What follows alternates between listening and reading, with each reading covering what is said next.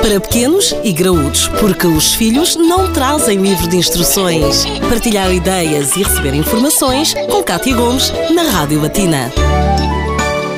Na edição de ontem falámos da segurança da anestesia. Convidámos o Dr. Hugo Trindade, que é anestesista e que vai estar connosco ao longo das próximas edições, hoje especificamente e ainda falando em mitos e realidades. Coloque-lhe a questão, Dr. Hugo. Uh, poderá ser a anestesia prejudicial à saúde ou isto uh, não passa de um mito? Uh, bem, eu costumo dizer em tom de brincadeira, quando me perguntam isso mesmo numa consulta pré-operatória, que se a anestesia fizesse bem à saúde, a gente iria querer uma.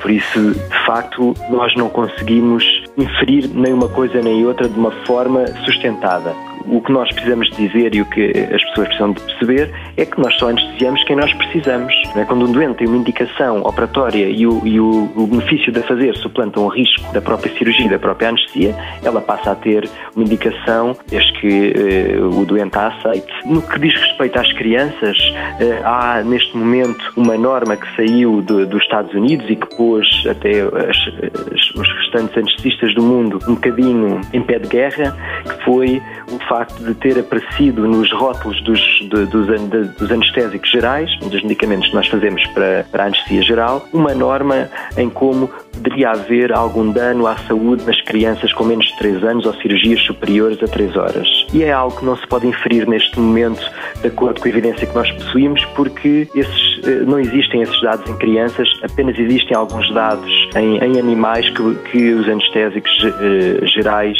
podem provocar uh, dano uh, no sistema nervoso central.